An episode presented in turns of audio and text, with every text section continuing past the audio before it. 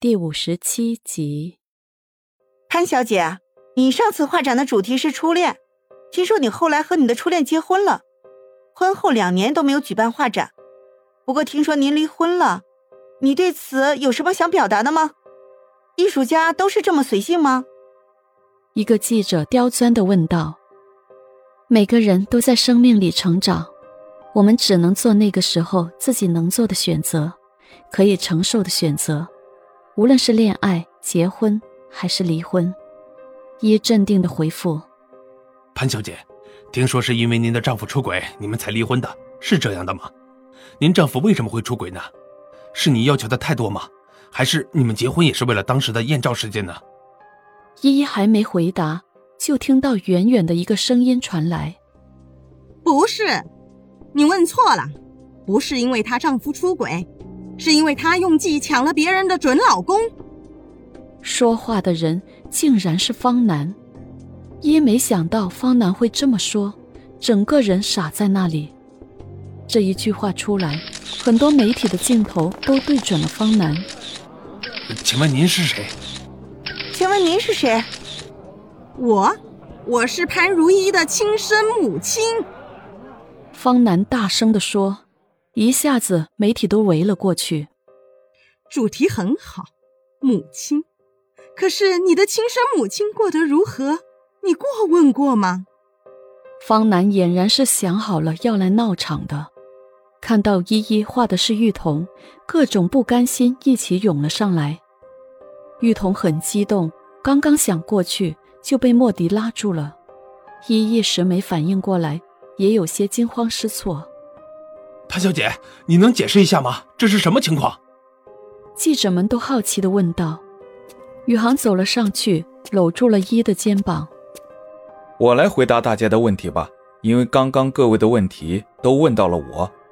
我就是潘小姐的初恋，也是她的前夫。我叫肖宇航，就是肖氏集团的继承人。所有的闪光灯一下子都对着宇航拍了起来。在这个省城里，谁不知道萧家呢？这个话题和人物比起方南太有卖点了。闪光灯齐齐的冲着宇航去了，没有人再围着方南。毕竟这位鼎鼎大名的前夫是这个城市里最好的话题人物。方南有些失望。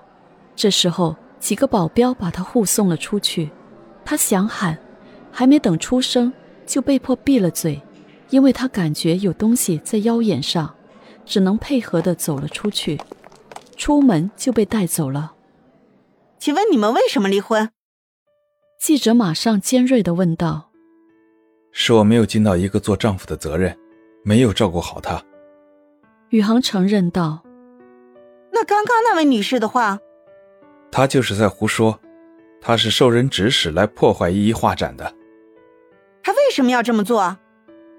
媒体的记者都会刨根问底，很多人都说你们是因为度假村的艳照门事件才被迫结婚的，所以这么快就离婚了。我在这里澄清一下，我肖宇航是因为喜欢潘如意才和她结婚的。当然，对于婚姻，我们都有很多需要学习和成长的地方。虽然我们第一次婚姻触礁了，不过我相信，经过我们的成熟和努力，在不久的将来。我们还会重新结婚的，所以大家可以拭目以待。宇航振振有词，吊足了媒体的胃口。大家都忘记了方南的那些话，都在去扒他们两个人的八卦。网络都喜欢这种话题。肖先生，你的意思是你们可能还会复婚，是吗？一切皆有可能。宇航很公关的笑着。这时候，主持人上来了。今天的对外媒体采访就到这里，接下来请大家去展厅，那里有我们事先准备好的精美茶点。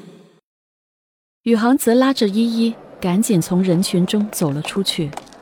潘永义也带着玉童出了画展，萧爷爷他们也出来了。谢谢你替我解围。不客气，是我给你带来的麻烦，我应该帮你解围。不过。我刚刚说的是心里话。宇航又补充了一句：“可是他为什么要这么做呢？”为了钱，除此以外，他心里没有别的。你怎么知道？他让韩雅接近我，去勒索过你的父亲。如今来闹你的画展，包括两次离婚，没有一次不是为了钱。他真可怜，是可怜，不过更可恨。君子爱财，取之有道。他是什么事情都能做得出来，所以，我也不愿意让人知道你有一个这样的亲生母亲。可是他人呢？我看见他跟几个黑色西装的人走了，八成是被莫姨找人给带出去了。你不用管了，这件事情我会处理好，你安心看你的画展吧。宇航说着，车已经到了潘家的门口，一下了车。他急急的开走了。宇航回到家的时候，肖天辉和莫迪已经到家了。既然你不想让人知道她是依依的母亲，那你打算用多少钱打发了她？莫迪问宇航。我一分钱也不会给他。那他会善罢甘休？他不想身败名裂，他就只能善罢甘休。宇航，不能这么做。你听我说。